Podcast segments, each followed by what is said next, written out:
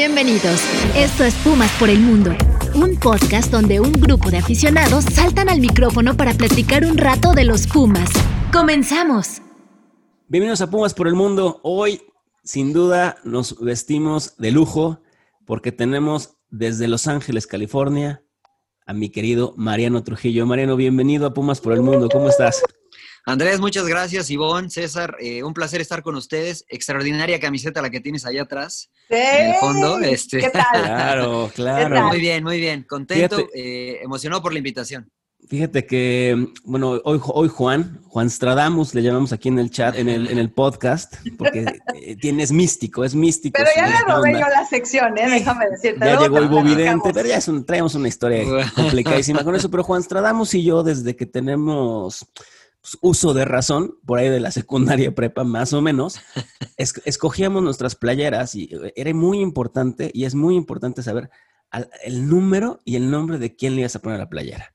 Y esa playera que, que, que, ven aquí atrás y que yo voy a subir una foto a redes sociales, es una playera con tu número y tu nombre, Mariano Trujillo, porque para mí, cuando me decía, Juan, ¿a quién le vas a poner? Me, me parecía que, que, que, eres un canterano muy destacado y, y, desde ahí siempre quedó en mí. Y, y, fíjate que no se los quise decir a nadie hoy en, en, en, el podcast porque quería mostrarlo ahí como está como evidencia de que Mariano Trujillo ha sido una persona que para mí en, de la cantera Pumas ha demostrado y ha estado por ahí. Así que bienvenido Mariano, muchas gracias por acompañarnos. Oye, yo, yo pensé que te la había vendido porque corre el rumor de que las vendía.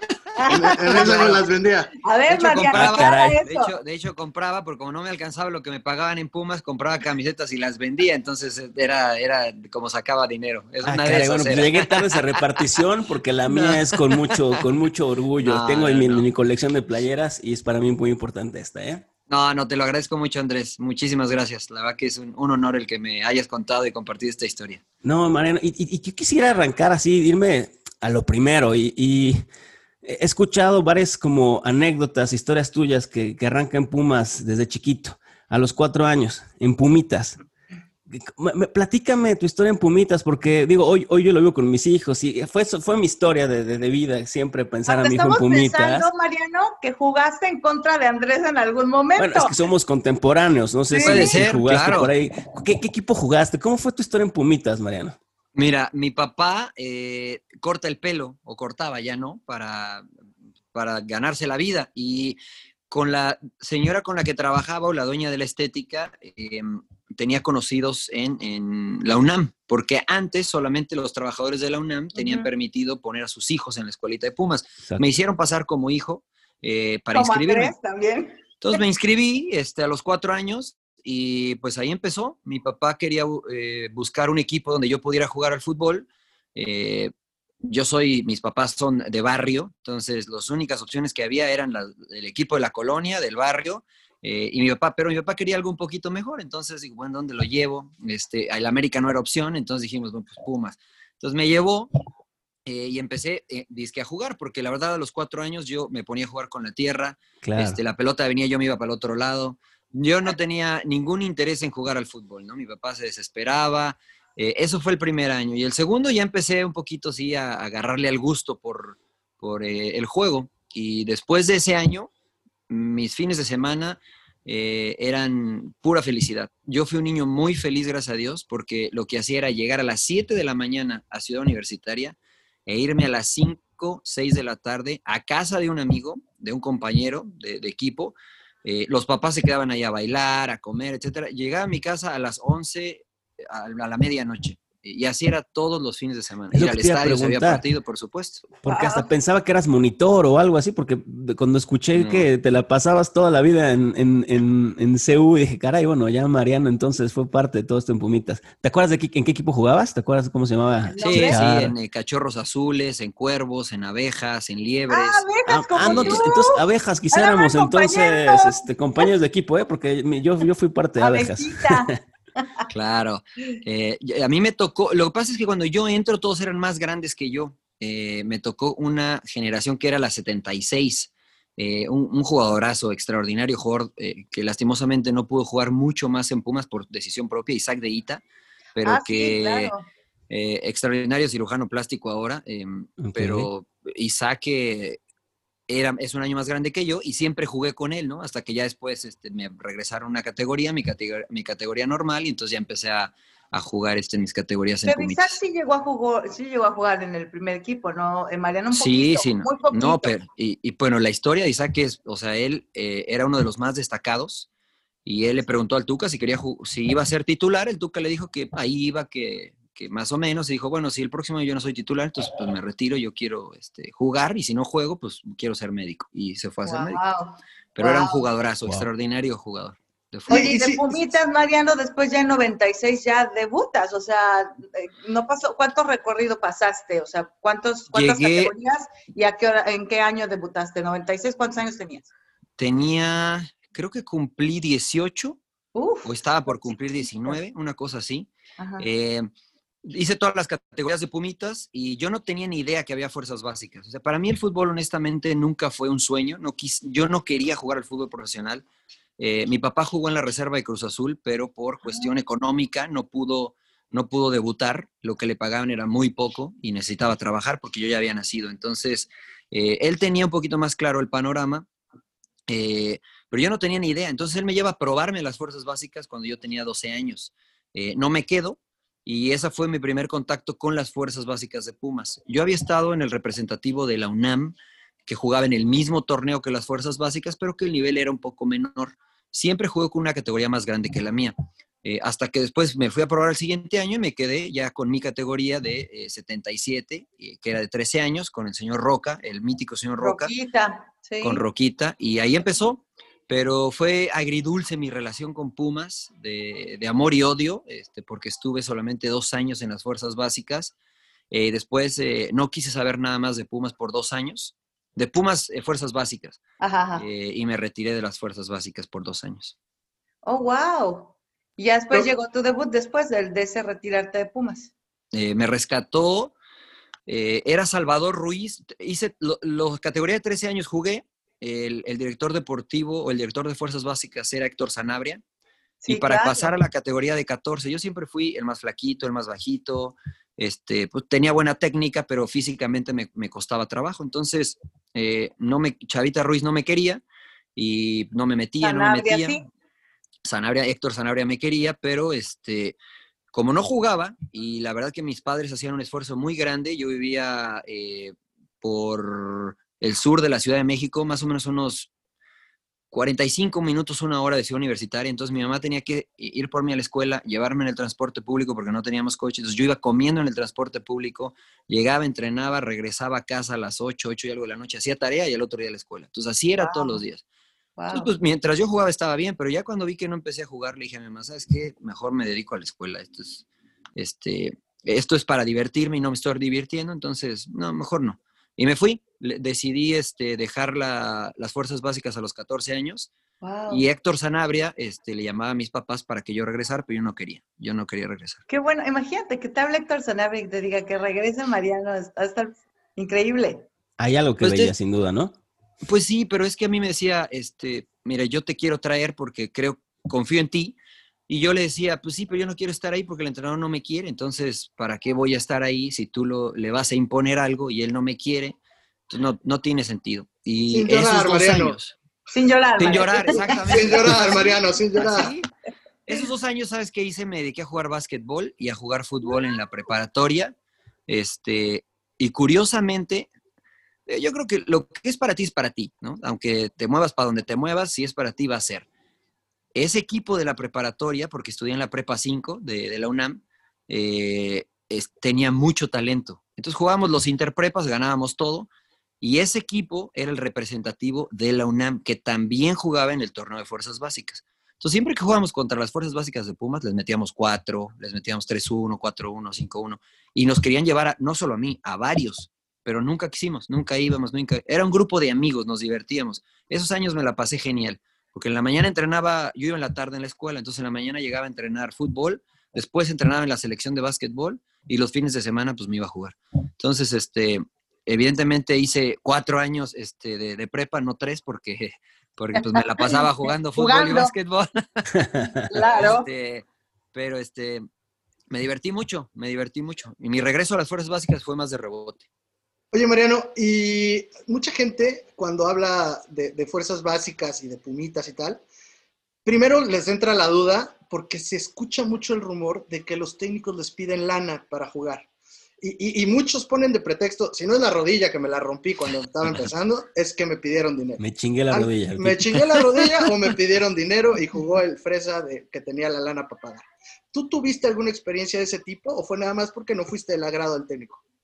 No, nunca, nunca nadie me pidió dinero, nunca nadie se acercó a mis padres para decirle, oye, si quieres que se quede hay que pagar.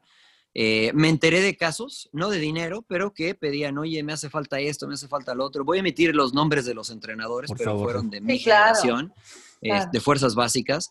Eh, pero creo que eso ha cambiado mucho, ¿no? Hoy, al final yo creo que el talento te desnuda cuando estás en la cancha y por más que puedas tener una buena palanca, como decimos en México, cuando estás ahí en el rectángulo verde, eres bueno o no eres bueno, y punto, ¿no? Más allá de, de tu estrato social.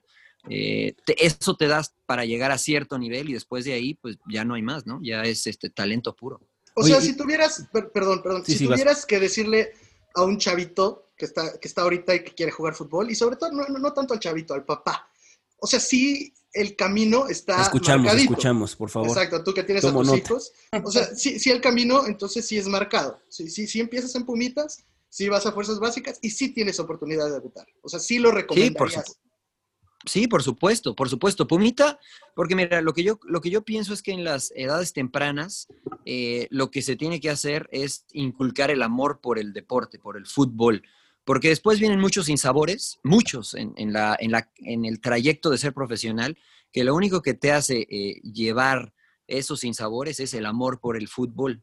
Si no tuvieses amor por el fútbol y solo lo haces por querer ser profesional, muchos, y le pasa a muchos, eh, desisten de, en su intento porque están esperanzados en que jueguen, en que eh, se peinen como Ronaldo, en que tengan los zapatos de Messi, en que tenga... Entonces, eso es lo que les, llama la atención. Eh, si no tienes amor por el fútbol, es muy difícil, ¿no? O sea, yo podría contarles miles de historias que me... O sea, a mí entrenadores literal me dijeron, no sirves, no, no eres bueno, nunca vas a jugar, estás aquí porque el ingeniero Aguilar Álvarez, que en paz descanse, quiere que juegues, si no yo no te llevaría. Eh, vas a ir al torneo porque no hay más. Entonces, todo ese tipo de situaciones eh, que en algún momento yo bloqueé de mi cabeza eh, y de pronto, de, pronto empecé a recordar, a recordar, a recordar. Ahora que tengo hijos, digo, esto me pasó a mí o esto no me pasó a mí. Entonces intento transmitirle esta situación, ¿no? Es decir, enamórate del deporte primero, que después te vas a encontrar buenos entrenadores, malos entrenadores, buenas personas, malas personas, pero lo que te va a sacar adelante, obviamente tu talento, pero es el amor por el fútbol. Oye, Mariano, y después de todos esos sinsabores y de que Sanabria te estuvo buscando y todo, ya, llegas por fin a CEU, debutas y ¿qué sentiste? O sea, ya estabas en la cancha, la gente, el primer equipo, ¿qué sientes? No me la creí, la verdad es que no, no me la creía porque yo estuve a punto de que me corrieran de, Pumas, ¿no? O sea, en la, en la categoría de 17 años, literalmente eh, entrenando en el seminario menor, eh, llega la primera división a entrenar con Tuca y esa generación de, todavía estaba Claudio Suárez, sí, sí, es lo que te iba Israel López. Incluso Abraham Nava te tocó jugar con él todavía. Pero con Abraham me tocó ya después que regresó. Sí, sí me tocó con Abraham y con Miguel España, pero después que regresaron. Pero qué, qué, qué privilegio haber vivido o jugado con esos jugadores que habían ganado el campeonato 90, ¿no? Que fue yo, muy yo los iba a ver. Claro, yo también. mi, mi, ídolo era David Patiño, ¿no? Yo quería jugar como David Patiño y yo fui, recoge pelotas, salí de mascota, jugué al medio tiempo, sea, los fines de semana.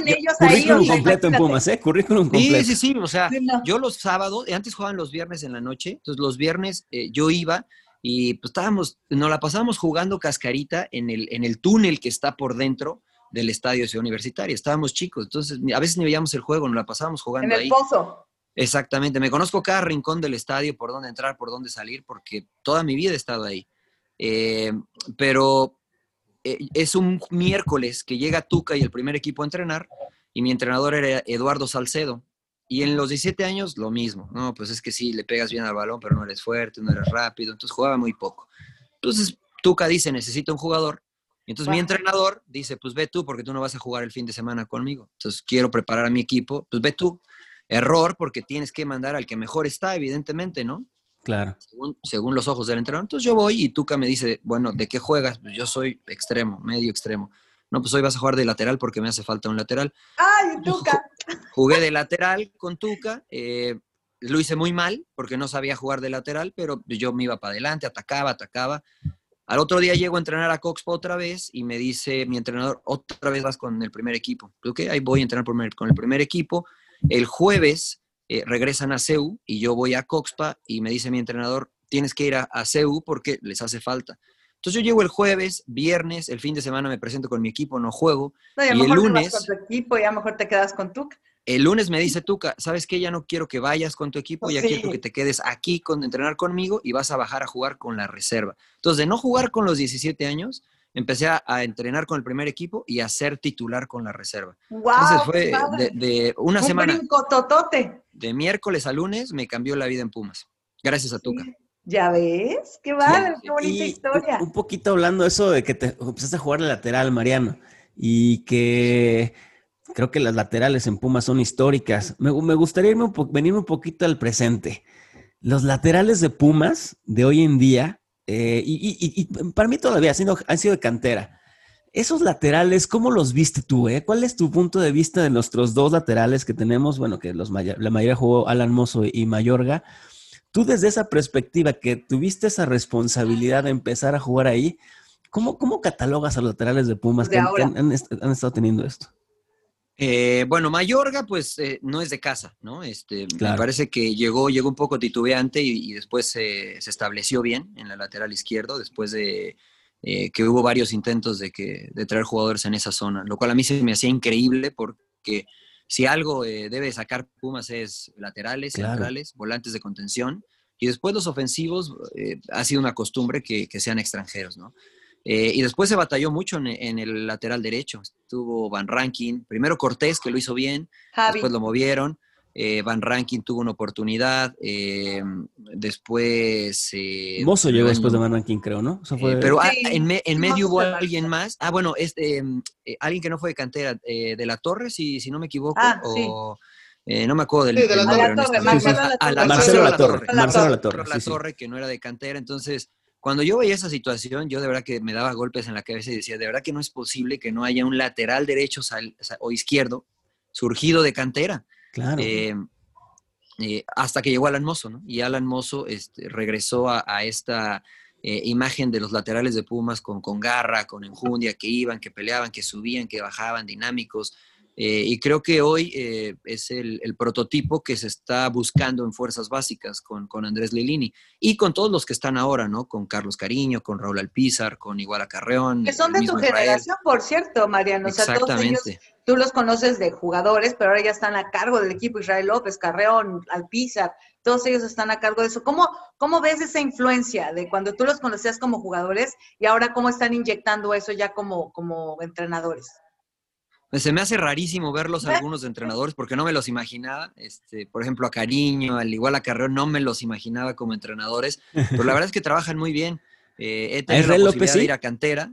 ¿A A Israel Israel sí te lo imaginabas? porque, porque siempre daba instrucciones dentro de la cancha. Sí, era siempre, era- siempre fue el líder. Toshiro, Siempre fue el líder. Sí, Siempre. sí, sí. Siempre fue el líder, el touch, gritón. Entonces sí, a él sí, pero a Carlos no, al Iguala no, eh, a varios no, pero, pero la realidad es que lo están haciendo y lo están haciendo muy bien, ¿no? Al Pizar también, que ya quedó campeón en tercera, si no me equivoco, ya está con la sub-20, estuvo Galindo con el primer también anda en equipo. fuerzas básicas, digo, no en Pumas, pero anda también an- anda en El este- Jerry, bueno, y dirigió Jerry. también, ¿no? Ahora tiene otro rol. Sí. Pero me da mucho gusto, ¿no? Me da mucho gusto porque, bueno, es mi generación, los conozco, sé que sienten los colores. Eh, bueno, Jimmy, que se, se- se muere por ser entrenador de Pumas, pero ahora está con la selección. Eh, el mismo Gonzo Pineda, que lo tengo acá cerca, también hemos El platicado y Gonzo también González es tiene unos- su escuela también, ¿no? Gonzo También, sí. O sea, hay muchos que, que tienen el conocimiento, que, que sienten los colores, eh, pero bueno, que finalmente es que también lo haces, ¿no? O sea, puedes querer mucho a la institución, pero si no lo haces bien, pues vendrá otro, ¿no? Oye, Mariano, y, te digo, hablando de laterales actuales, porque se necesita eso, pero nos estabas para platicar esa que no te creías en tu debut. ¿Cómo Ah, fue, claro. ¿cómo fue tu debut? El que no te creías, no te imaginas. Me, encantaría saber ese momento, porque con todo tu antecedente, corriste, fuiste mascota, dijiste, eh, balonero, balones, este, fue, te fuiste. ¿Qué se siente de pronto entrar a CEU, digo, no se cantaba el himno en ese momento que parece muy importante, pero, pero, güey, o sea, el estadio, la gente, debe ser algo que, mira, lo estoy diciendo y se me pone la piel chinita ahora. O sea, ¿cómo fue tu debut? ¿Cómo platícame ese, ese momento de tu carrera?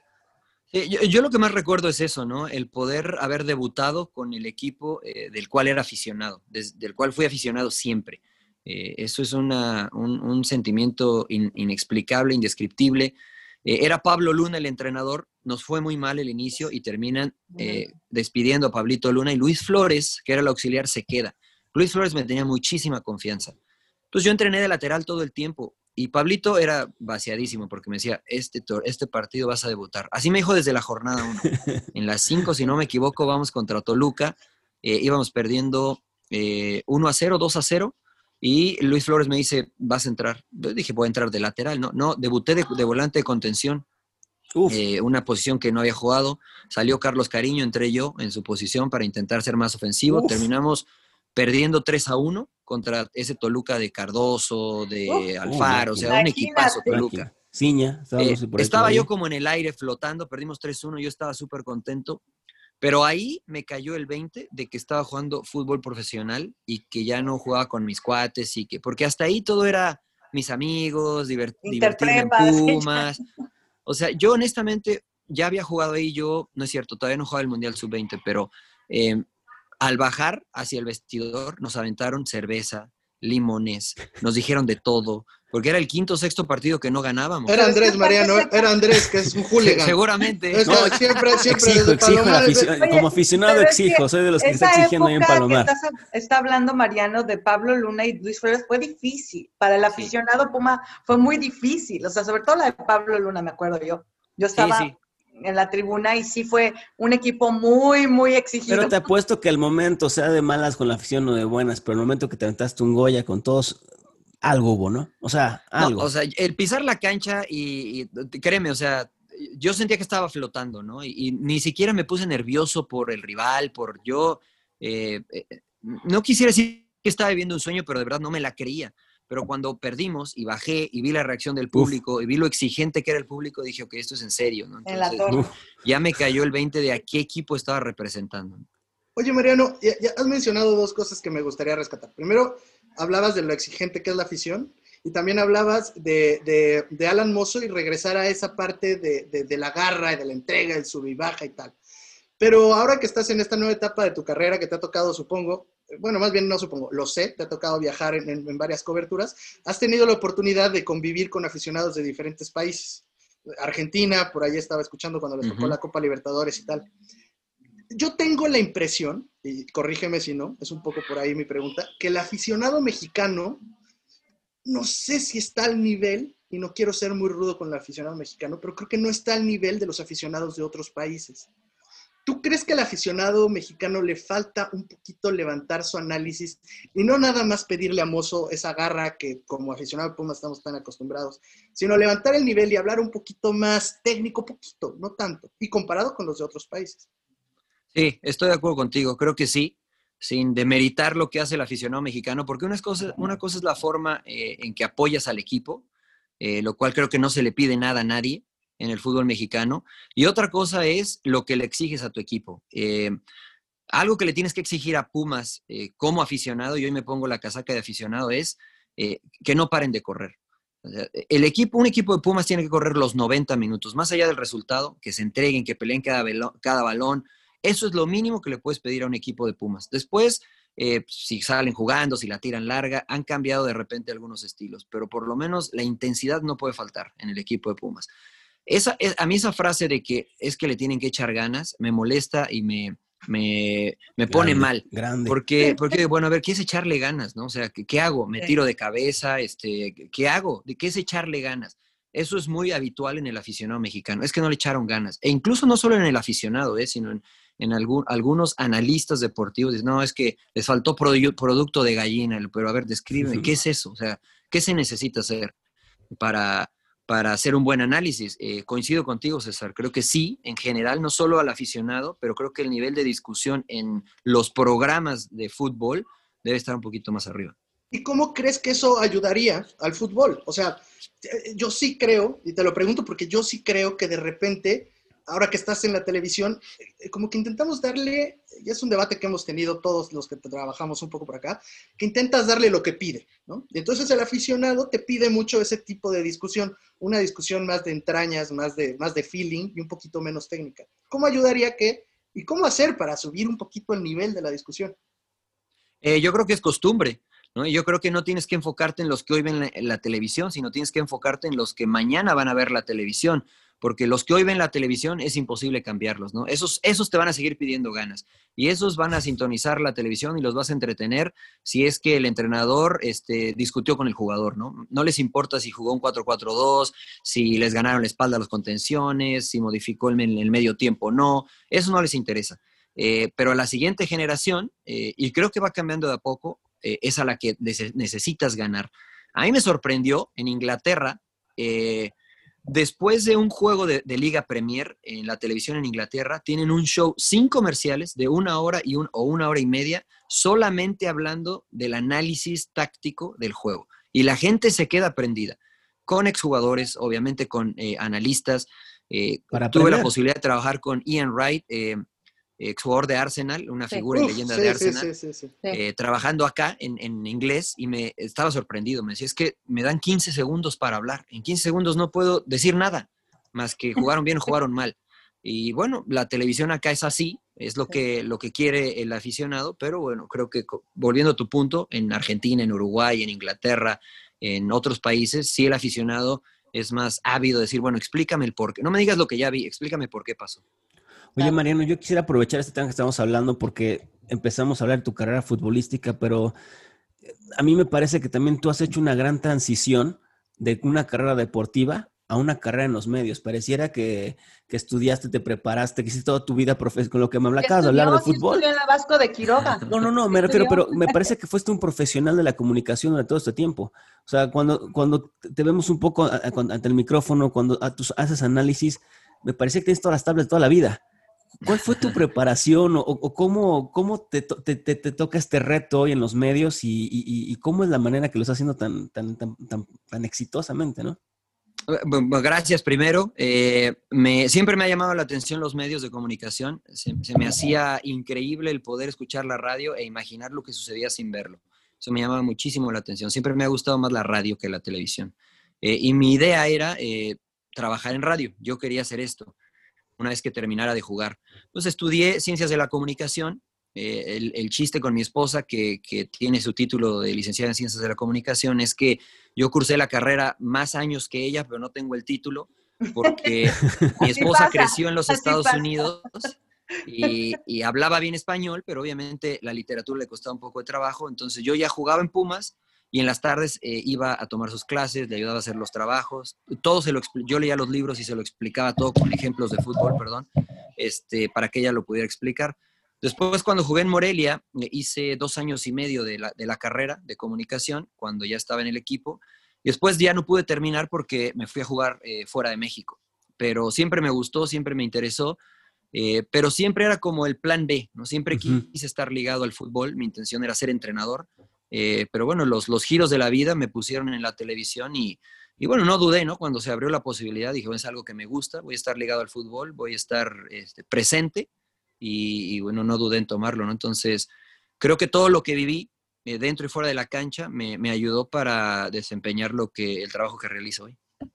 Oye, Mariano, pero eh, esa, esa transición, oye, esa responsabilidad como tú lo adoptaste, porque hay miles de exjugadores que han desfilado por ciertas cadenas y todo, y, no, o sea, son, claro, el, típico exfutbolista que pasa al micrófono, que puede saber mucho, pero el darle ese toque de comunicador tiene su chiste. Entonces ahí sí, en, este caso, como decía Andy, a ti sí se te nota ese tipo de, eh, perfil eh, como un comunicador que jugó al fútbol, pero que tiene un, aporte más también para el aficionado que ve el partido, ¿no? y en otro idioma, ¿eh? Y además juega en otro idioma también que no, no es cosa fácil, ¿eh? No.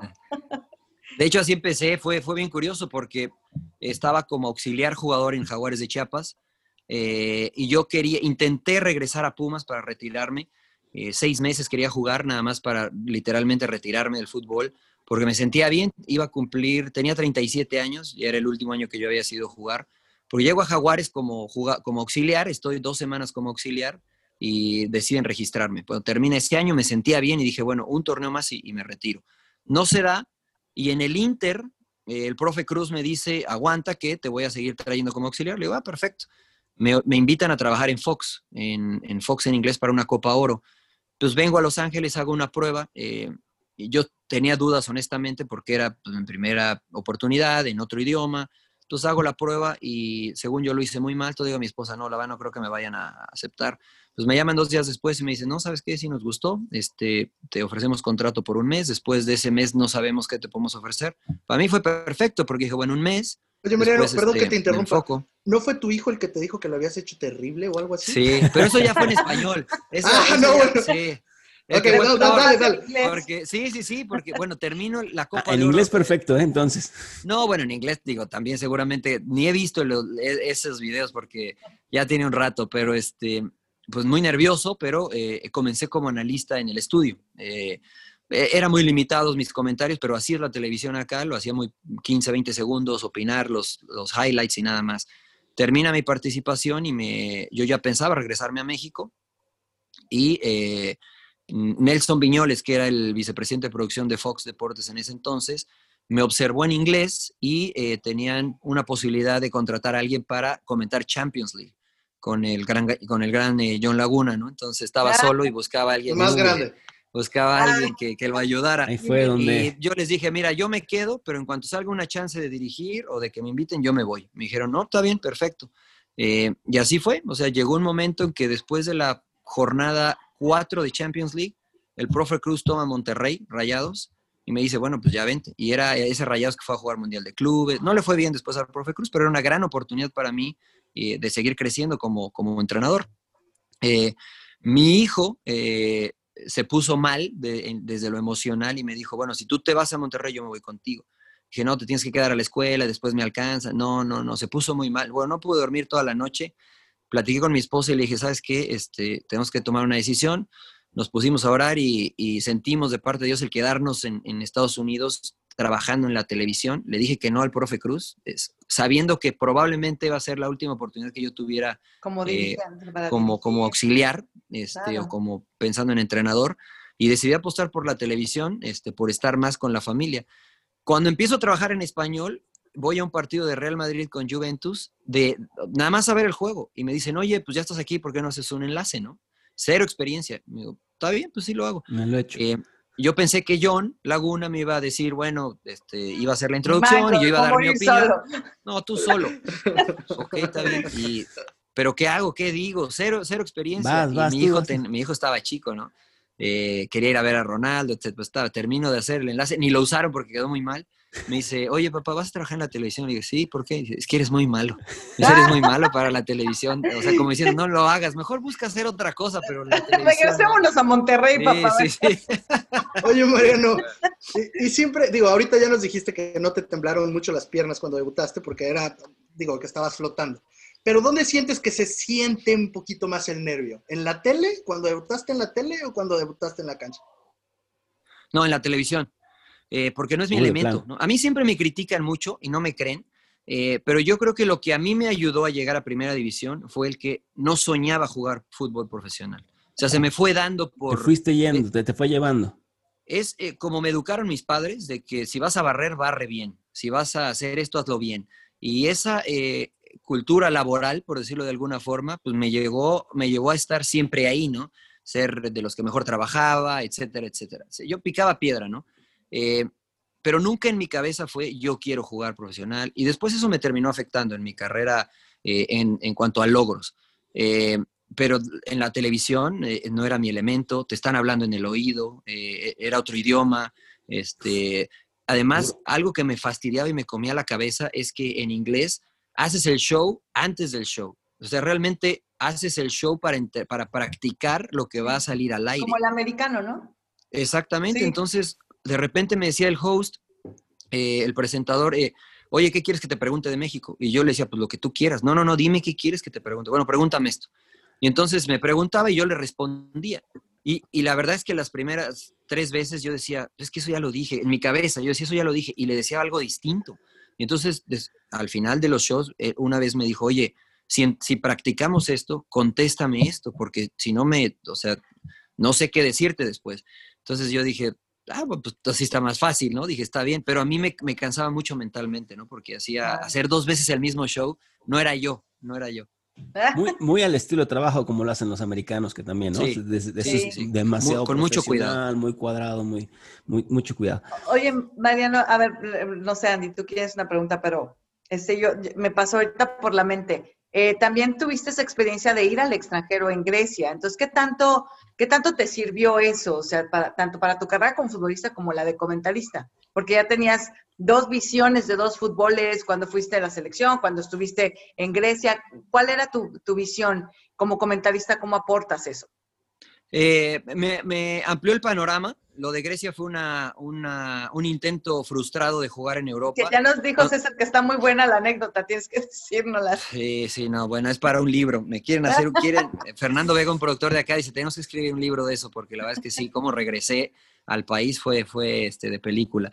Eh, eh, cuando regresamos del Mundial Sub-20 de Malasia, a Carlos Cariño y a mí nos quería un equipo francés. Eh, pero, pero en Pumas nunca nos dijeron nada. A mí un directivo de Pumas eh, se acercó a decirme que si me gustaría ir, y por supuesto que me gustaría ir. Era un equipo que acababa de ascender, que quería que fuéramos a préstamo con opción a compra, y Pumas quería, quería que fuéramos vendidos. Eh, no se dio, y desde ahí yo me quedé con esa espinita de quiero jugar en Europa. Porque nos tocó jugar en esa selección contra jugadores que después quedaron campeones del mundo en Francia. Nos tocó jugar contra Michael Owen, contra Thierry Henry, contra Silvestre Trezeguet, y les hicimos partido. O sea, eh, jugamos en Toulon y después en el Mundial. Francia nos termina eliminando con gol de oro. Eh, pero la verdad es que les jugamos y, te queda esa sensación de que, bueno, puedo competir con ellos sin ningún problema. Eh, me quedó esa espinita. Y lo de Grecia fue, fue mi necedad, mi, seguir creyendo en mis principios, como me, he manejado en toda, toda la vida. Eh, el pacto de caballeros me impidió seguir jugando en México en ese momento y yo decidí eh, buscar fuera de México porque sabía que en México tenía las puertas cerradas. Entonces decidí ir a Grecia eh, y me faltó experiencia, no tenía representante. quien me llevó, entre comillas, hizo, tuvo malos manejos de mi situación allá, terminó cobrando cuando no tenía que haber cobrado. Como decimos en México, me llevó entre las patas y después de haber yo firmado un contrato por tres años, eh, no me registraron para jugar. Entonces me cerraron la puerta, eh, me hacían entrenar eh, yo solo, ¿no? Si el equipo entrenaba de lunes a viernes, yo tenía que ir de lunes a domingo y sábado y domingo yo entrenaba solo y me ponía a correr una hora. Y si no iba, era incumplimiento de contrato. Entonces yo tenía que ir hasta que era ver quién se cansaba primero pedí hablar con el dueño, nadie hablaba inglés, todos hablaban griego. Griego, qué duro. Eh, o italiano. Entonces yo estaba totalmente incomunicado, se me acabó el dinero, este, me, bloquearon las tarjetas. Eh, le agradecí mucho a Gamadiel García, el chileno que jugó en Ecaxa, a, otro argentino, Mauro Poi, entre tres o cuatro argentinos eh, chilenos. ellos pagaron todo, pagaban mis comidas, pagaban todo, porque yo no tenía dinero, tenía como 200 euros que me habían quedado. Entonces yo decía, ¿qué hago? ¿Qué voy a hacer? ¿Me voy a regresar? ¿No me voy a regresar? Eh, bueno, finalmente el dueño habló conmigo, me explicó la situación, llegamos a un arreglo, negociamos y, este, y bueno, me pagó eh, una parte de esos dos años y me dio la libertad con, con la condición de que no jugara en Grecia, ¿no? Entonces tuve la posibilidad de jugar en, en Bélgica y en oh, Chipre, pero primero no tener pasaporte comunitario y después eh, en Bélgica los impuestos para no comunitarios eran muy altos, entonces pues, iba a terminar realmente cobrando muy poco y pues acaba de nacer mi hijo. Este, e, e, era una situación difícil la que yo vivía en ese momento para tomar esa decisión. Bueno, pero finalmente este, la verdad es que me, me abrió una perspectiva impresionante, no solamente en el sentido futbolístico, sino en el humano también. Qué bueno. Mariano, nos has platicado algunas cosas que creo que veo similitudes con de repente el, comportamiento del equipo de Pumas, ¿no? De pronto no una despedida como se merece a sus, a sus grandes jugadores, este, ciertos movimientos en fuerzas básicas que del todo no son mejores, pero hoy en día, el Pumas de hoy ilusiona. Hoy el Pumas de hoy con lo del profe Lilini y de pronto pues a todos nos dio como, y como aficionado, yo te hablo desde la perspectiva de aficionado, nos dio una inyección de pasión, de, de, de, caray, esto es el Pumas, nos, nos, dice en la conferencia de prensa, nos, recuerda. Como aficionados, y te lo pregunto desde mi perspectiva de aficionado, ¿Es una realidad lo que vemos? O sea, porque yo lo creo así, ¿no? Porque el segundo lugar general me lo dice. O estamos porque, exagerando. O, o estoy exagerando. ¿Cuál, ¿Cuál, es tu perspectiva, tu análisis del Pumas actual, Mariano? Me encantaría saberlo con todo lo que, con lo que tú alrededor de Pumas vives. Eh, yo te diría que el Pumas actual me representa como aficionado Pumas. Yo no me considero eh, ya un exjugador de Pumas, ¿no? Yo hoy este, estoy claro que soy un aficionado de Pumas, ¿no? O sea, jugué y mi tiempo pasó. Hoy soy un analista y si tengo que criticar al equipo, eh, lo haré y lo hago sin ningún problema, pero soy un aficionado de Pumas, ¿no? Eso, eso sí sigo siendo, eh, porque lo he sido siempre. Y este equipo sí me representa como aficionado, por lo que decíamos hace un rato, ¿no? Este, yo veo que todos corren, que Dineno corre, que Charlie González corre, eh, y antes eh, había algunos jugadores que no veía que hacían esto, ¿no? Que, que, yo decía, bueno, este, este tipo no merece estar en Pumas. Puede ser un crack, pero no tiene lo básico para estar en Pumas. Será crack en otro equipo, pero en Pumas no puede estar. Eh, claro. Pero aprendí que Pumas siempre va a generar ilusión más allá de quién esté al frente de Pumas. O sea, puede ser Lilini, mañana puede ser Mitchell, después Israel, el que sea. Y, igual los rectores, igual este, los esté al frente del patronato. Pero a mí lo que me ilusiona es, es la camiseta, es el, el escudo, es la ideología, es los jóvenes, es el, el, siempre venir de abajo, ¿no? Esa es, esa es la mística de Pumas.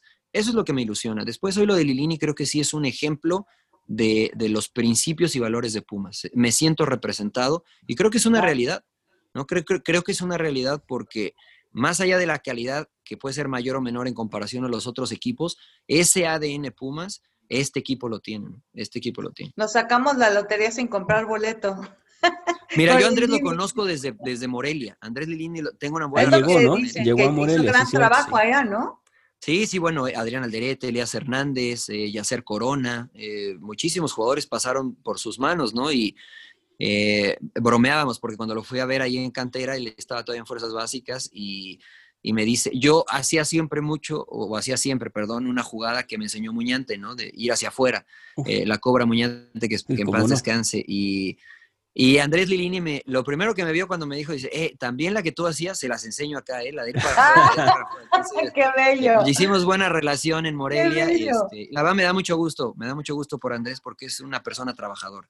Oye, Mariano, ¿y por qué crees, por ejemplo, si estando él en Morelia y que era bueno, por qué nunca se animó a ser director técnico? O sea, ¿siempre le gustó más lo de las fuerzas básicas o cómo estuvo la onda? Creo que es por vocación, ¿no? Creo que hay, ese es el error que se, que se comete mucho eh, en la gente que aspira a ser director técnico. No todos pueden ser entrenador de primera división, no todos tienen lo que se necesita para ser entrenador de primera división. Y hay unos que son excelentes formadores y desarrolladores. Eh, creo que Andrés tenía esa vocación de, de, interactuar con el joven, de hacer que el joven madurara, de generar confianza para que el joven floreciera y dirigir un equipo de primera división no es fácil, ¿no? No es fácil por las personalidades, el ego. Eh, necesitas tener, como decía Hugo Sánchez, la espalda muy ancha, ¿no? Y, este, sí. y algunos no la tienen, ¿no? Y creo que Andrés eh, ha encontrado un buen grupo de personas ¿no? este, en, en, este plantel de Pumas. Colaboradoras, ¿no? Como que todas entran en su, en su onda, digamos. Sí. Qué bueno. Sí, sí, sí. Oye, Mariano, y, y, hablando, ahorita estabas tocando de los jugadores que caminan. Hace poco criticaban mucho a, a, a, Messi porque en el último partido caminó y salió Pep a decir que cuando Messi camina es porque él está caminando, pero está pensando en lo que va a suceder y él no necesita correr. Él ya está claro. pensando en lo que viene. Hoy, hoy en Pumas hay un jugador eh, que, que, se le critica mucho por caminar. ¿no? Yo no me incluyo en ellos, Fabio. es Fabio Álvarez. Fabio Álvarez lo critica mucho por, cami por caminar. Yo, yo, pienso que Fabio no ha sido explotado a, al nivel que pudiera hacerlo por la posición en la que está jugando, que está jugando un poquito más a la derecha, un poquito más como volante a la derecha, cuando yo creo que él funcionaría mucho mejor detrás de los dos delanteros. El hecho de que tengas dos delanteros te hace sacrificar mucho eh, el poner a un eh, eh, volante un o a un enganche. A un enganche. Juegue, claro, claro, por supuesto. Pero eh, pues las características de Fabio no son las de correr, a mi entender. ¿Tú cómo ves a Fabio? Él es un abogado de Fabio, antes de que contestes, Mariano. ¿eh? Mira, lo conozco chance, muy bien porque estuvo aquí en, en, el LA Galaxy. ¿no? Estuvo aquí con, con LA Galaxy antes de llegar a Pumas. Y la función que hacía era esa, ¿no? Eh, ser el enlace entre el medio campo y conectar con Ibrahimovic. Eh, lo hacía muy bien y la verdad que no corría, ¿no? O sea, no corría mucho, tenía gente que corría alrededor de él, corría cuando tenía que correr y de manera inteligente. Eh, pero una vez un entrenador me dijo esto, porque a mí me gustaba jugar así, ¿no? Cuando yo estaba en fuerzas básicas, a pesar de que una de mis virtudes era correr, decía, no, yo aquí denmela y yo de acá. Entonces un entrenador me dijo, te voy a permitir que no corras siempre y cuando cada vez que la pelota te llegue me generes algo de gol, una asistencia o un gol. Si, si no lo haces, necesito que corras. Entonces eso me puso en la cabeza, tenía la pelota, no generaba nada y automáticamente decía, tengo que correr, tengo que correr. Claro. Entonces, en el fútbol actual se regala mucho con un hombre que no corra. Ahora, volvemos a lo de echarle ganas. Yo no quiero que Fabio me correte lo que me correte Alan Mozo, ¿no? Claro. quiero que sea inteligente y que corra cuando tenga que correr, a la zona en la que tenga que correr y que sea intenso en 10 metros, no en 50 metros, ¿no? Porque no es su característica. Y para muestra hasta un botón, ¿no? Juan Carlos Vera. Juan ah, Carlos Vera corría, cuando tenía que correr y, la función de Juan Carlos Vera era tener la pelota y generar. Ahora, Pumas juega con dos nueves y, como bien comentas, es muy difícil tener un enganche, a menos que juegues en rombo, pero Andrés Lini prioriza eh, cubrir el ancho de la cancha, ¿no? Entonces, cuando esto sucede, pues ¿qué haces? Una de las opciones es, bueno, tiro al talentoso junto a alguien que, sea más de músculo, como es Siniestra, o podría ser Bigón, eh, y a él lo libero, eh, o, Lira, por supuesto, y a él lo libero un poco más por momentos. Esta función la hacía el Gonzo González, y el Gonzo González te lo digo, y lo digo con todo respeto para Fabio, eh, el Gonzo González era tres veces Fabio. O sea, tenía una visión, le pegaba con la izquierda, con la derecha. Yo soy abogado del Gonzo. era, era, era, brillante el Gonzo. Eh, la verdad es que no destacó por otras miles cosas. O sea, no destacó lo que hubiese eh, ¿Te gustaba la pari? Porque talento la o qué? O sea, entre otras cosas, ¿no? Pero, este, Pero le pegaba durísimo aunque le gustara la party. No, no, pero verlo entrenar era un, era un deleite, ¿no? Porque hacía cosas que decías, este cuate, ¿cómo lo puede hacer? Eh, y, ¿Sabes y partía de ahí. Mariano? Su hermano Quique González. Ese Quique corría en la época de los 90, no sé si te tocó verlo, pero, eh, eran, eran muy similares los dos, bueno, al fin y al cabo hermanos, ¿no? Pero Quique González corría y era la época de Luis García impresionante y eran los mismos tintes que daba el Gonzo. Que era, que era el famoso Gonzo, ¿no? Él era el, al, que le decían Gonzo y bueno, ya después eh, llegó su hermano. Pero él hacía esa función y Hugo Sánchez fue muy inteligente para decirle, a ver, quiero que partas de aquí, pero una vez que tengamos la pelota, busca los espacios detrás de los contenciones y conecta con estos dos. Nosotros teníamos eh, en algún momento a la Bola González, a Carucha Müller, eh, teníamos otro, a veces Rafa Márquez Lugo, y es más, incluso algunas veces Hugo me pidió a mí que jugara en esa posición eh, para tener. ¿Detrás de los delanteros o como volante por un lado? En, ambas, ¿no? Yo jugamos con 4-4-2. O sea, Hugo me puso de todo. De lateral izquierdo, de contención. Y metías muchos goles, Mariano, tú, muchos. y jugando como lateral. La verdad es que Hugo a mí me cambió la mentalidad, me cambió, me dio mucha confianza. Eh, y a veces me decía, a ver, hoy quiero que juegues eh, de volante de contención, pero quiero que de ahí te desprendas para ser ofensivo. En la semifinal contra América que perdemos en el 2002, eh, yo jugué de volante de, contención, pero más para ser volante ofensivo, ¿no? Y prácticamente jugué como un 10 todo el partido, estuve muy cerca de meter gol, di varios, varios pases, ese partido lo debimos de haber ganado, pero bueno, ya, ya, ya, ya estaba que no nos tocaba. Oye, Mariana, hace poquito, no hace mucho, aquí en el podcast estuvimos recordando con mucha algarabía ese 7-1 de contra Chivas, en el cual tuviste el primero y el tercer gol hacer goles a Osvaldo Sánchez no estaba fácil, pero es, empezaba esa mística de que fue Pumas bicampeón y tú formaste parte de ese grupo que llegó al 2004. Entonces, ¿cómo, cómo, cómo eh, lo que está haciendo ahorita, cómo formaron esa, esa garra que Hugo empezó a generar, la ideología, el tipo de juego? Eh, no sé, el haberle ganado 7-1 a Chivas en C1 no había sido nada fácil, fue su segundo más grande escalabro de la historia, ¿no? Y tú fuiste su verdugo. Sí, sí, sí. La verdad es que Osvaldo es mi cliente, es al portero que más goles le metí con Pumas y con, Morelia. No, no es cierto. Pues sí es al que más goles le metí, pero es ¿eh? mi cliente. Arquerazo, pero mira qué bueno. Sí. Eh, Hugo llegó a cambiar eh, la mentalidad de Pumas y todos te lo van a decir de, ese, de esa generación. O sea, Hugo nos trataba como si fuésemos literalmente jugadores del Real Madrid. O sea, Hugo tuvo detalles conmigo que, que después si me pedía jugar de portero, me ponía de portero. O sea, cuando yo me casé, eh, le pido permiso de, evidentemente, llegar tarde a la pretemporada, pero como mi esposa quería casarse, como nos, se casan acá, entonces tenía damas de compañía y yo tenía este, amigos, eh, compañeros, ¿no? Que iban a estar eh, caminando conmigo. Entonces, este, le digo, oye, Hugo, pues mira, es que soy yo y somos otros ocho. Me dice, bueno, si ellos pagan el boleto, los dejo. Pues nos permitió llegar dos o tres días después de la pretemporada en Cancún. Cuando yo llego a la pretemporada, me dice, ¿dónde está tu esposa? Y le digo, bueno, pues se quedó en un, en un hotel aquí adelante. No, Que no, no, venga. reservamos la suite para ustedes dos. Sí. Este, ustedes van a estar acá, lo que consuman son, es, es- lo cubre el club. Entonces, después de ese tipo de detalles, yo decía, o sea, lo- me pongo de arquero, de lo que, lo que tú me digas. Entonces, yo me moría en la raya por Hugo. Y así como ese detalle, muchos otros. A mí no me gustaba concentrar, porque yo descansaba mejor en mi casa. O sea, porque me tocaba de repente un compañero que veía la tele y yo me dormía temprano y yo prefería descansar en mi casa. dejaba descansar. Entonces yo muchas Claro. veces le decía a Hugo, mira Hugo, yo vengo a cenar y dame chance de irme a mi casa. Y yo llego temprano a desayunar. Bueno, está bien, pero bueno, chaval, pero llega temprano y que no sé qué. Entonces yo muchas veces me iba a dormir a mi casa porque descansaba mejor, regresaba, desayunaba e iba a jugar a Ciudad Universitaria. Eso se genera con confianza, ¿no? Eso se genera con comunicación, con apertura. Por eso ese equipo llegó a ser bicampeón, ¿no? Por ese tipo de detalles, Diego Sánchez. Y, eso, y eso lo generó en todos. en todos. Oye, y, y- y- y creo, por- creo que alguna vez te escuché a ti platicarlo también. Creo que Hugo no ha podido llegar, y esto sí ya es una conclusión mía, yo creo que Puma, Hugo no ha podido regresar a Pumas porque el hecho de tener a Hugo como técnico implica un gasto importante para el equipo. O sea, recuerdo la anécdota que tú platicabas de que con Hugo comían en los mejores restaurantes, estaban en los mejores hoteles, y bueno, hoy a una directiva pues le asusta tener un técnico que abogue por gastar como si Dale, fuéramos dale, el Real Madrid. Ponle, ponle aguacate. Pe- pe- Pero, Andy es- y yo fuimos parte de eso en Cancún, también, Allá estuvimos. de la generosidad de Hugo. Sí, sí, sí. Pero es verdad que todos esos, esos detalles eh, eh, aportan y es un gasto que tú consideras que una directiva puede considerar. Y si es que esta directiva pudiera en algún momento considerar a Hugo. Hoy no, hoy Lilini está bien, pero pues no ha regresado. Yo le cargo mucho a eso. Eh, puede ser, ¿no? O sea, Hugo tenía una, una forma especial de ser eh, y sí, la anécdota es que estábamos en Estados Unidos, en Houston, y terminamos de jugar un partido, llegamos a cenar y la verdad es que fue una broma. O sea, eh, la carne estaba bien, pero yo dije, no, la carne está dura para que escucharan los de atrás y no la agarraran. Y, entonces Hugo escuchó. Entonces me Grillo. pregunta... ¿No que el grillo era eh, Claudio? Sí, No, sí, bueno, ya.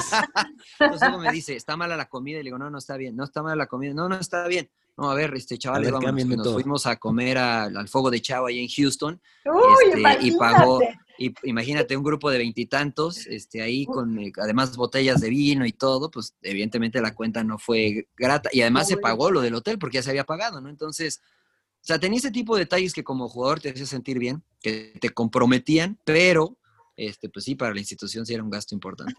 Sin duda, Hugo Sánchez es cuando hablas, la, bueno, cuando dices su nombre, es como que todos nos tenemos que poner de pie, ¿no? Me parece el mejor futbolista mexicano en la historia. Eh, como técnico, a nosotros nos dejó ese campeonato. Ahora la experiencia que tú hablas como jugador me parece que es único. Pero se habla mucho por ahí atrás el rol que tuvo Sergio Egea. Tú viviste también en esa parte. Sergio Egea sí era ese cerebrito que está atrás, que inclusive llegó a dirigir al primer equipo, pero Sergio Egea sí era el que tenía ahí también parte de la táctica y Hugo motivaba. ¿O cómo, cómo viviste eso tú, Mariano? Sí, te quería, te quería hacer la pregunta mala leche, porque Andrés te la pintó bonita. ¿Es verdad que el pinche Hugo era un motivador y nada más que un pinche motivador o sí sabía de táctica? Y el mejor No, jugador de todos los tiempos, lo puse antes en México. Claro, claro.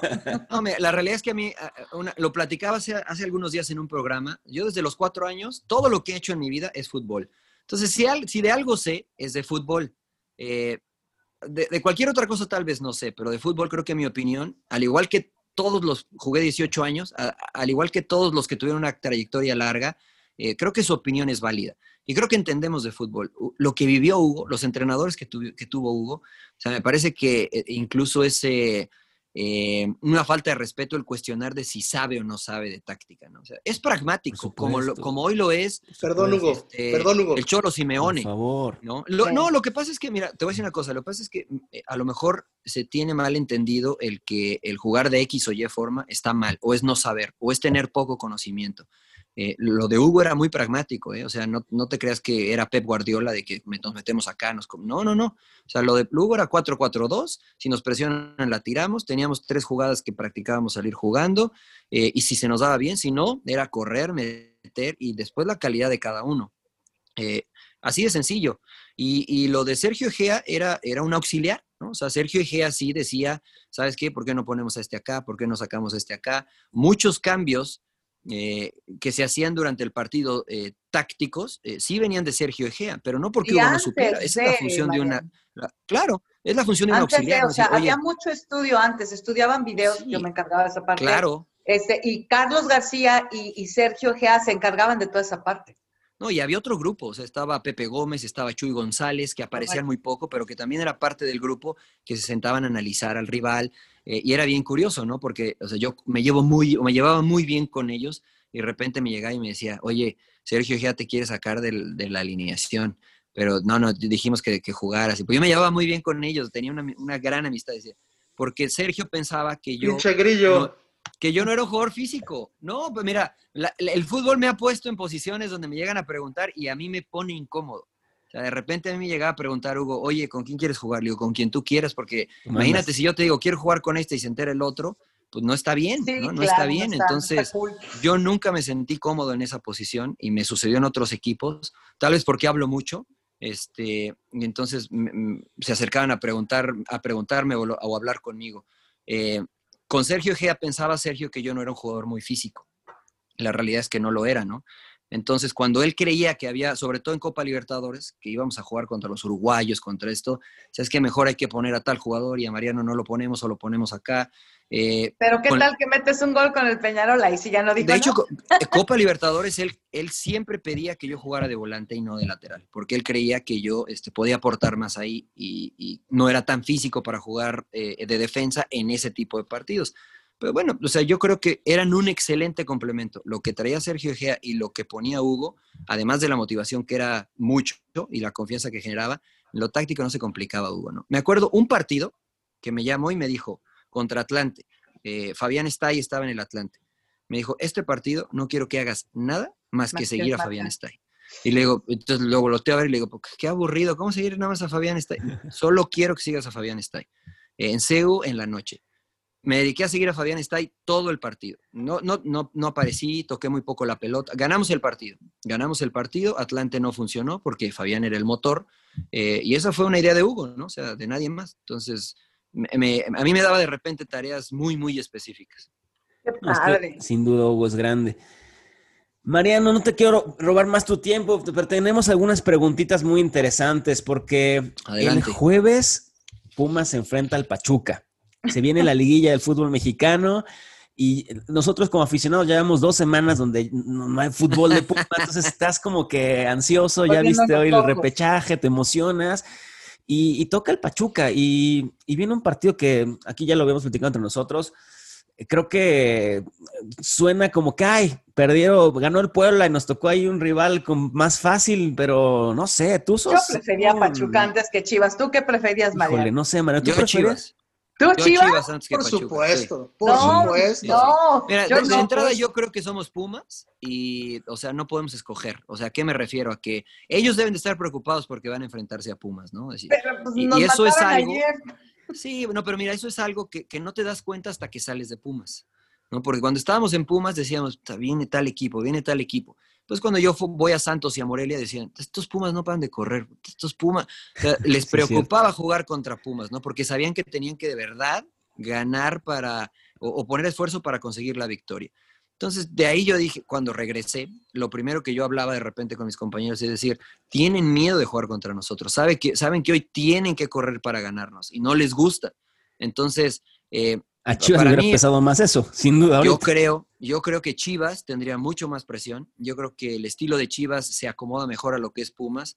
A mí Pachuca se me hace el caballo negro de esta liguilla. Eh, creo que Pesolano ha encontrado la fórmula exacta y los jugadores exactos para que su equipo rinda, a, a pesar de haber perdido al burrito. Y además es un técnico que se le da poco crédito, pero que es muy estudioso. En el, en el playoff o en este repechaje contra Santos, lo estudió de arriba abajo. O sea, puso a Nurse, que había jugado muy poco, y lo puso para que Claro. fuera físico. Puso a Pardo, que había jugado, no había sido titular, y puso a Sosa para jugar la pelota larga porque Santos te iba a presionar. Puso a Guzmán un poco más atrás. O sea, modificó para de verdad limitar a Santos. Entonces, yo espero un partido Y bien lo anuló ¿eh? totalmente. O sea, lo hizo ver Totalmente. mal. muy mal. O sea, Santos parecía un equipo de, de segunda división. Pues estos no traen nada. Yo espero un partido muy cerrado contra Pachuca, pero creo que si Pumas sale a jugar eh, igual que lo que mostró toda la temporada, con entrega, con garra, eh, descargando la pelota con dinero y que Charlie pique y el otro se bote y estar haciendo esos movimientos de ruptura constantes que a ninguna defensa le gusta, eh, creo que tiene muchas posibilidades. Ya hice la pregunta. Oye, Mariano, aquí, ya esta es una cosa que nosotros nos venimos preguntando desde que empezó el torneo, ahora que no hay gente, pero pues nadie de nosotros lo puede responder a ciencia cierta más que alguien que jugó.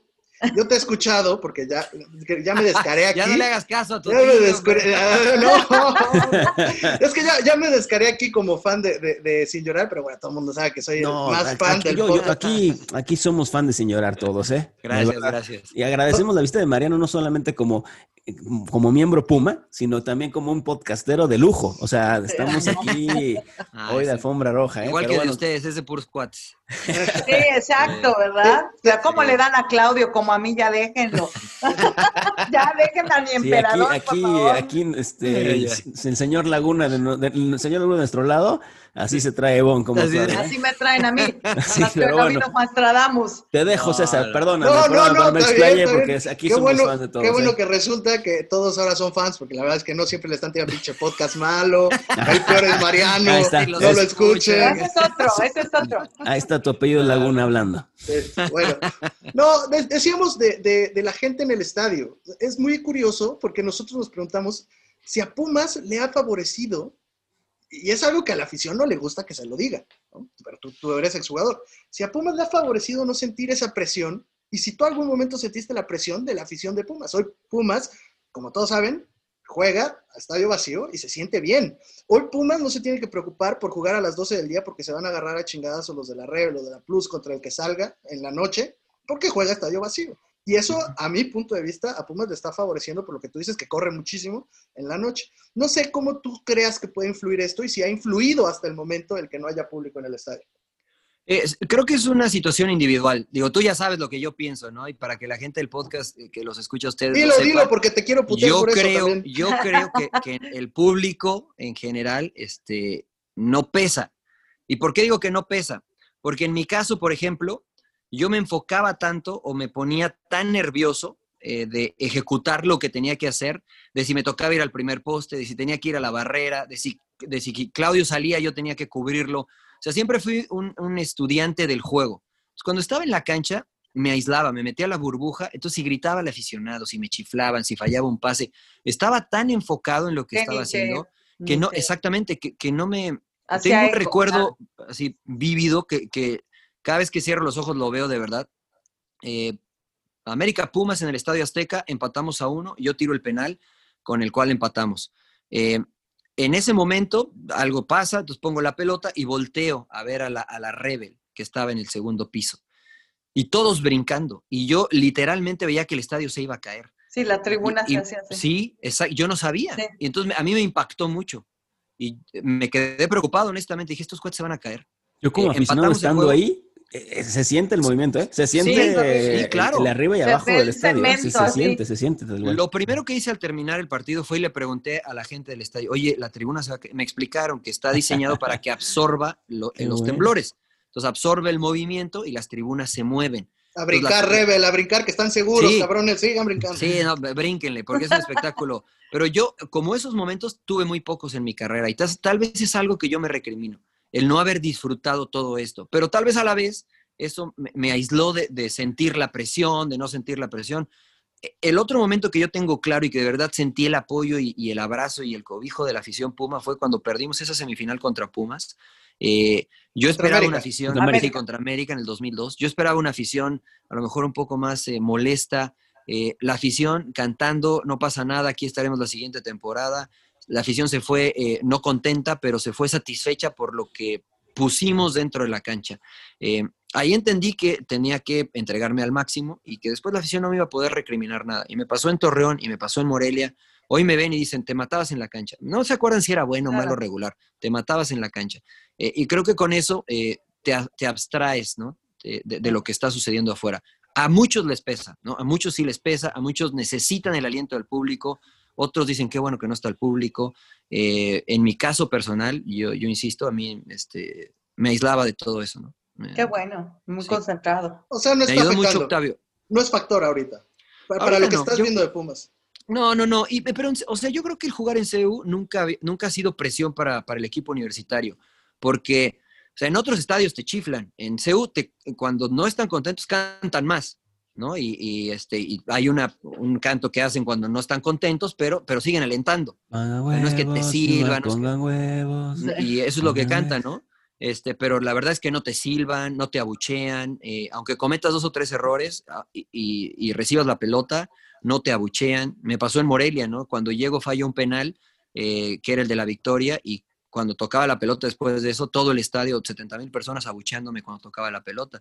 Solamente lo viví ahí en CEU, tuve muy malos partidos y la afición siempre apoyando. Oye, eh, oye Gallardo, ahorita recordando esto, Gallardo acaba de declarar, bueno, acaba hace como un mes, declaró que se sentía muy cómodo en Monterrey, precisamente que porque él sentía que en Pumas, cuando dabas un mal partido, ya te, te, te, bueno, es que a reventadores le decían muerto. Y que en Monterrey no tanto.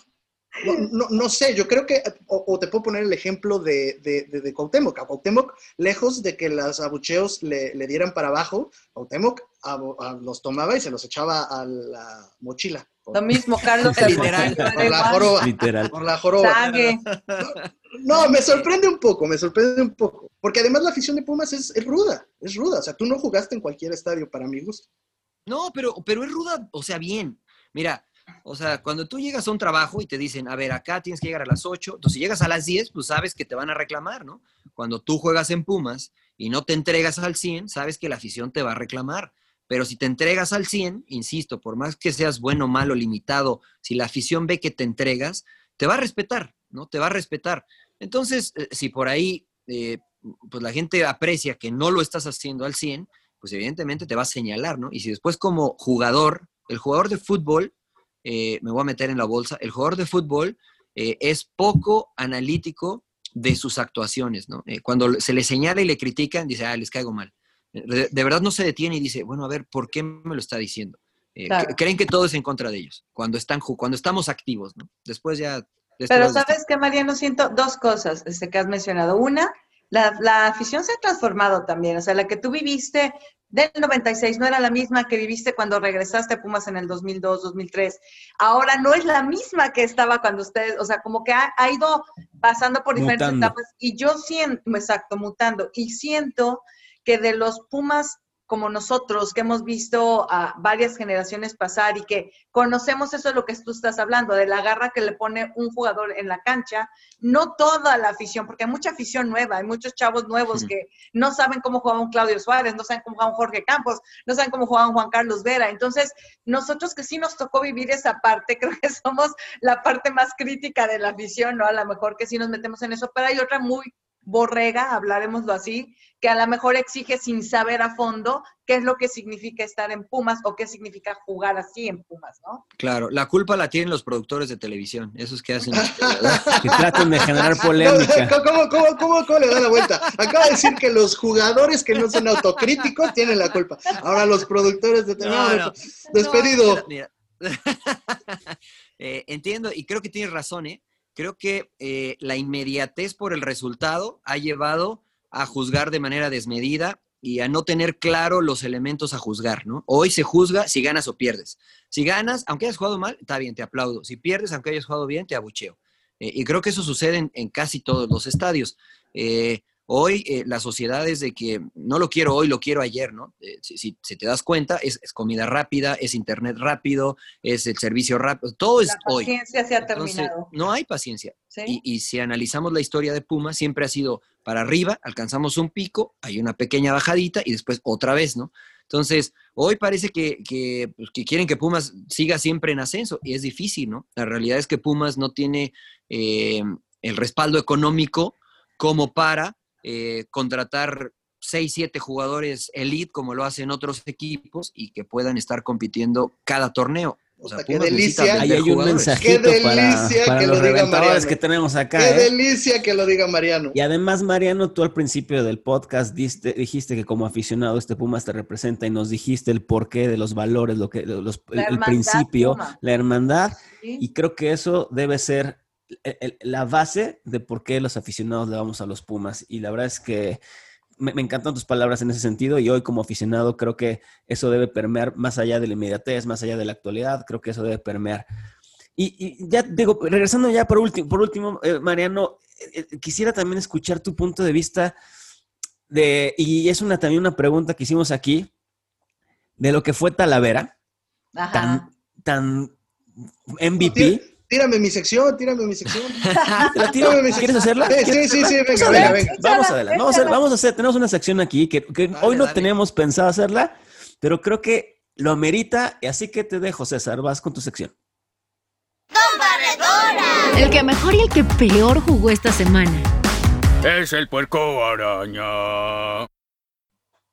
Bueno, bienvenidos a, a, Don Barredora. Este Don Barredora es de lujo. Ah, oye, y, y, además tengo que confesar que un poco me, me, me, inspiré, porque no es plagio, es inspiración, en lo que ustedes hacen del de, sin llorar de, de, la semana. Claro. Y, y, esto es un poco inspirado en eso, que es el Don Barredora, que se trata Mariano, del que mejor jugó en el partido anterior. En esta ocasión, evidentemente, pues no hay partido anterior. Pero me gustaría que me dijeras quién es tu barredora, tu don barredora de la temporada. Si tuvieras que elegir un jugador de Pumas, ¿quién te parece el que es el más destacado de la temporada? Eh, como, uh, como, uh. es que hay dos que son evidentes, ¿no? O sea, Talavera y, y Dineno o Charlie, ¿no? Pero eh, a, mí, a mí alguien que, que me, me parece que ha sido clave para que Pumas funcione bien ha sido Johan Vázquez. Eh, wow, a mí me gusta mucho lo de Johan Vázquez. central, claro. Porque por claro. muchos años batallamos eh, y por muchos torneos quedamos fuera por la falta de centrales. Central. Y no quiero decir que los que estaban eran malos, simplemente que yo a sí, lo mejor no tuvieron sí, yo sí, con Quintana. Con Quintana nunca me gustó, perdón. Mira, perdón, bueno, yo o sea, sí. para mí, por ejemplo, Quintana es de los tres que hay, o bueno, de los tres que habían estado jugando, es el más limitado, ¿no? O sea, es un claro. tipo que te entrega ganas, corazón, pero de repente sí, en partidos sí, necesitas algo más, ¿no? Y, y, por ejemplo, de, de, todos, de todos los centrales, el que, el que más me llena el ojo es Johan Vázquez. Eh, no es de cantera, pero se ha adaptado muy bien, ¿no? Como, no, sorpresa, sí Kiki. jugó en Pumitas, ¿eh? Sí jugó en Pumitas. Ah, bueno, mira. O sea, ahí tiene una foto que jugó como bueno, dos días o algo así, vale, ya con eso lo agarramos y de ahí nos conectamos. Mira, o sea, no sí. todos tampoco... pueden ser Mariano, que fueron mascota del equipo, cabrón. Sí, o sea, no, no, no, no, recoge bola, no, no, es que historia completa, pero, pero jugó dos días, creo, ¿eh? pero, a mí me parece bien importante lo de Johan Vázquez, ¿eh? O sea, si yo tuviera que sacar a uno de los dos centrales, saco a Freire, dejo a Johan. Eh, a mí me gusta más, porque me parece más claro con la pelota. Dos zurdos. Eh, los dos son zurdos, pero Freire me parece un poco.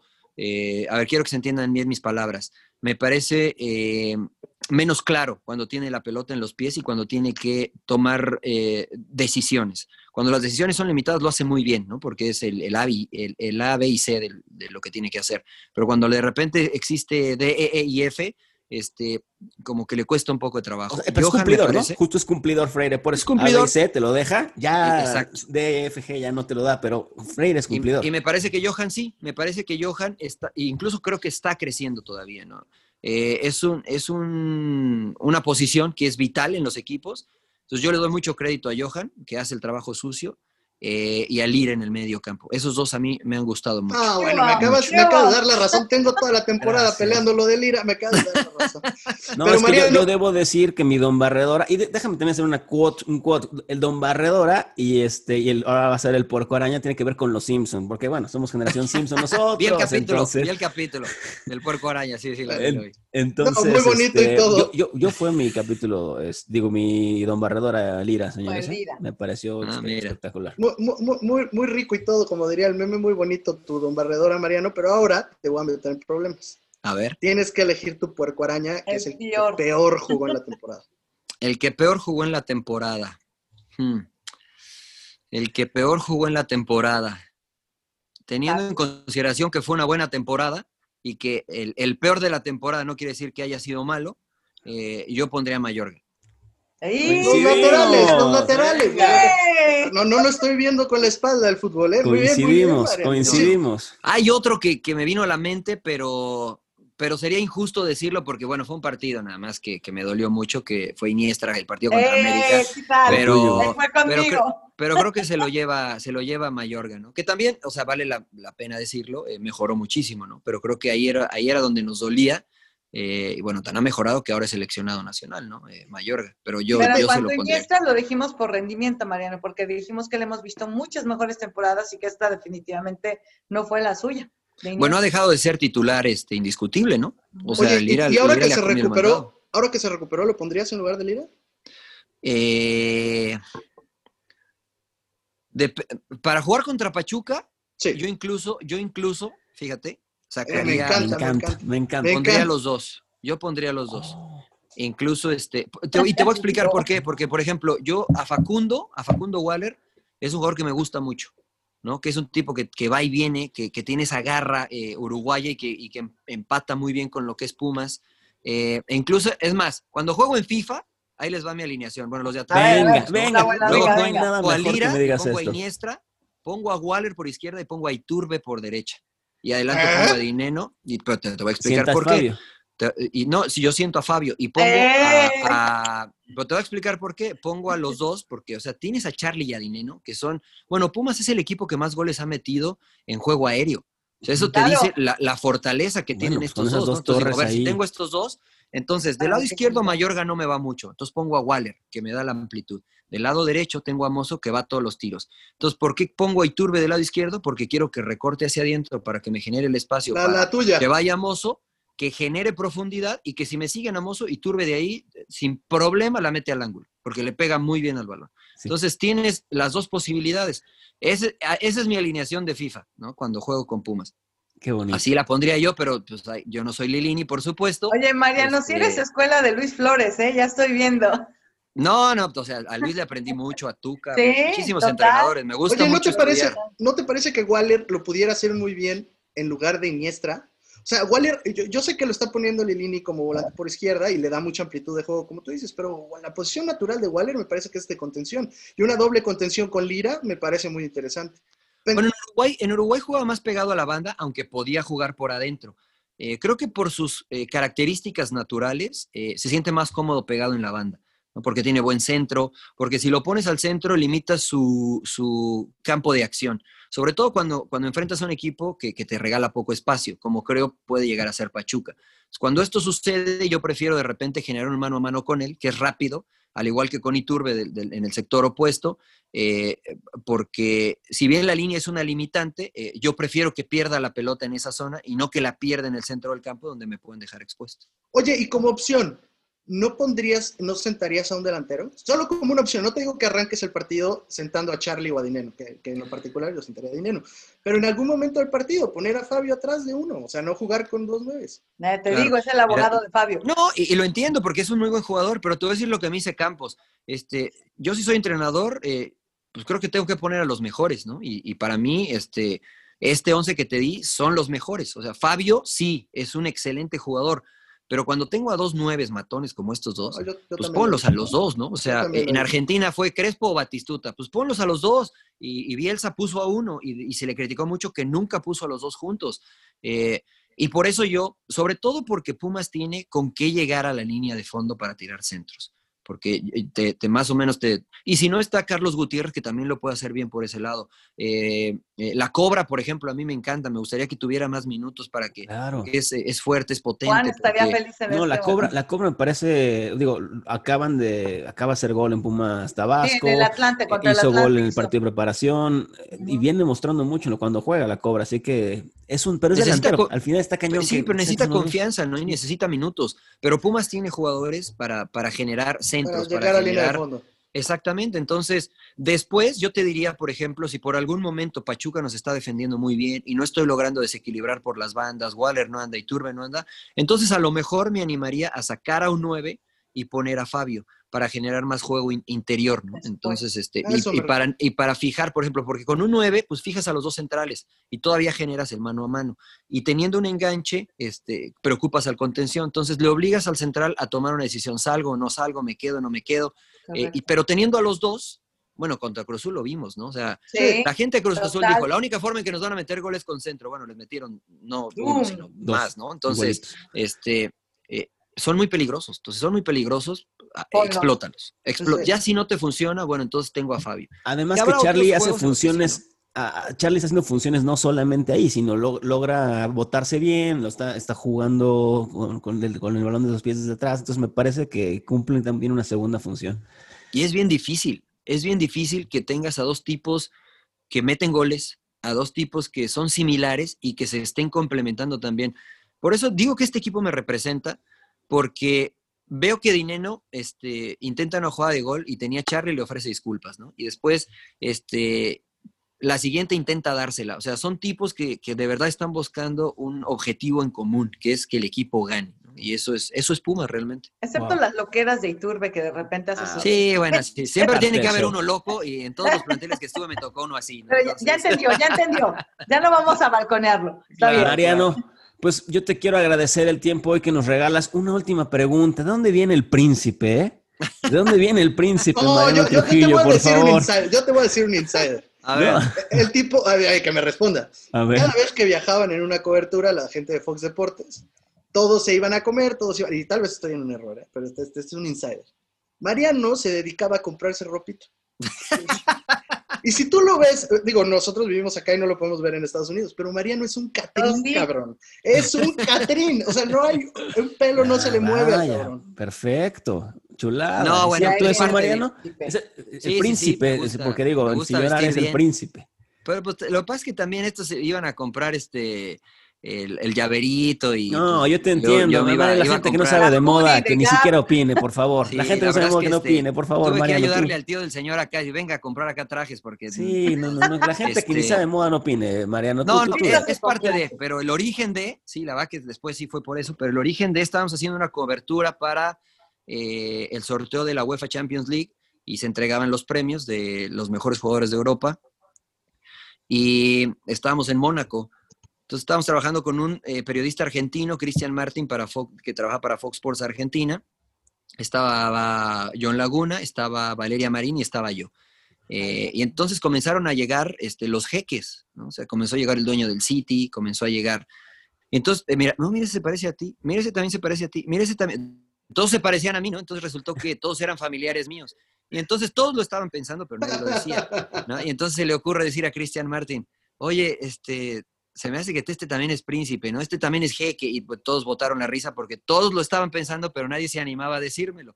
Entonces ya después de como dos horas de que llegaban y llegaban, se bajaban de los Rolls Royce y, y mira, este es, este es primo de Mariano y este es tío de Mariano y este es hermano de Mariano, porque además yo traía un poquito de barba también. Entonces, este, pues de ahí el príncipe y el príncipe y es el príncipe de no sé qué, príncipe, porque además una vez les había platicado que no me dejaron entrar a Francia porque decían que mi pasaporte mexicano era falso, decían que yo era marroquí. O sea, tu pasaporte este no es falso, me detuvieron en el aeropuerto. Este, mi esposa pasó, mi esposa, hicieron regresar a mi esposa para mostrarles el boleto que ya nos regresábamos, pero no creían que era, que era mexicano, creían que era, que era marroquí, decían que estaban seguros que yo era marroquí. Entonces les platiqué la historia y ya de ahí no me bajaban de príncipe de no sé Oye, dónde. y y- prín- Y a Cristian no le dices que no. Es un no, ropero bueno, el cabrón. no, no, es un ropero Claro. el cabrón. No, si te dice príncipe, bien. Si te dice Sí, no, mendigo, bien, todo bien. En las transmisiones empezaron a decirme eh, John, eh, Cristian, Valeria, y ya se quedó, ya se quedó ya. Entonces ya estoy pensando ser boxeador y, y ponerme el príncipe, de hecho. Pues mi querido príncipe Mariano Trujillo, te agradecemos un montón la charla que tuvimos hoy, fue mega enriquecedora. eh, poder tener tus principios de fútbol y tus Sus principios de recomendaciones, sus recomendaciones de libros, no, no es cierto, no es cierto. Están, chingando porque en su podcast ya todo el invitado ya se quiere ir. No, no, no, no, no, sus recomendaciones de Claro, series, Oye, de libros. algo. Sí, sí, sí, pero además hay hoy que- nos quejamos porque todos recomiendan películas, les hace falta leer más, puras películas y series, y los libros ninguno. Ah, Sí, exacto, este- muy bien. Bueno, entonces Mariano. déjanos tu recomendación del libro, Mariano, para que la No, tengamos ahorita, todos. ahorita, ahorita vamos Ah, a ya, ya, bueno, no, va, no, ok, ahorita ok. tenemos una sorpresa. Pero bueno, yo quiero agradecerle otra vez nuevamente. Mariano, la verdad que, como lo dije, fue una charla muy enriquecedora. Escucharte, sin duda, escucho a otro aficionado de los Pumas, pero escucho también, aunque tú dic- dices que todavía no te sientes jugador, pero yo sí veo eh, y a esta persona que tengo aquí en mi playera atrás que la aportó Gracias. y que hizo un gran trabajo para los Pumas.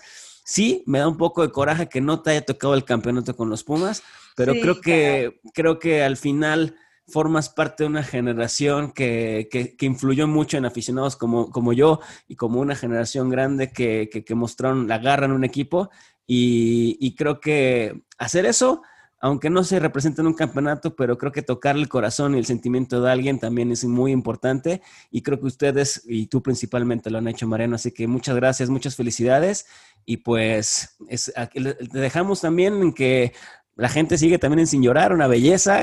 La verdad es que muy divertido podcast y te agradecemos hoy tu, tu participación con nosotros, Mariano.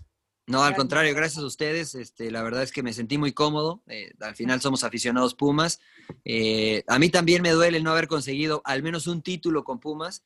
Eh, de hecho, alguna vez me preguntaron qué hubiese preferido si jugar un mundial, porque también me quedé cerca o ganar un título con Pumas. Y dije, yo hubiera preferido ganar un título con Pumas y no ir al mundial. No me importaba ir al mundial siempre y cuando ganara un título con Pumas. Y la anécdota rápidamente es que cuando salgo de Pumas, Hugo me dice, no te vayas, vamos a quedar campeones. Esto fue después de haber perdido en, las semifinales y después de Copa Libertadores. Me dice, no te vayas, vamos a quedar campeones. Entonces yo le digo, este, pues me quiero quedar, pero, pero pues es como que es momento de que me vaya. O sea, eh, eh, Arturo Elías Ayub había platicado conmigo y yo estaba en selección nacional en ese momento y era, pues me tenían que vender, ¿no? Porque este, era buen momento para que Pumas me vendiera. Yo iba a ir a Chivas e iba a llegar Omar Bravo a Pumas. Esa era la negociación. Oh, Finalmente se cayó. qué bueno. Y, estaba Pumas, estaba Chivas, estaba Jaguares y estaba Monarcas. Entonces Jaguares era la mejor opción económica, eh, Chivas era la peor opción económica y la de en medio era Monarcas. Y Arturo Elías Ayub, como todo excelente persona que es, como todo un caballero, me dijo, bueno, escoge.